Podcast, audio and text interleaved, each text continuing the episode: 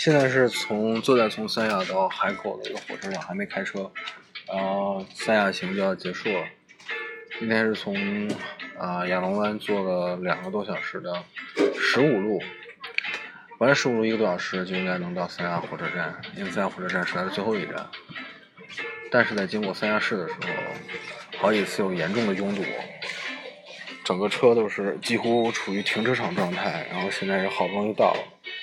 呃，四点五十五的车，这不是才刚上车，实际上也就是十多分钟前才到的这个火车站，所以也很紧，也很赶。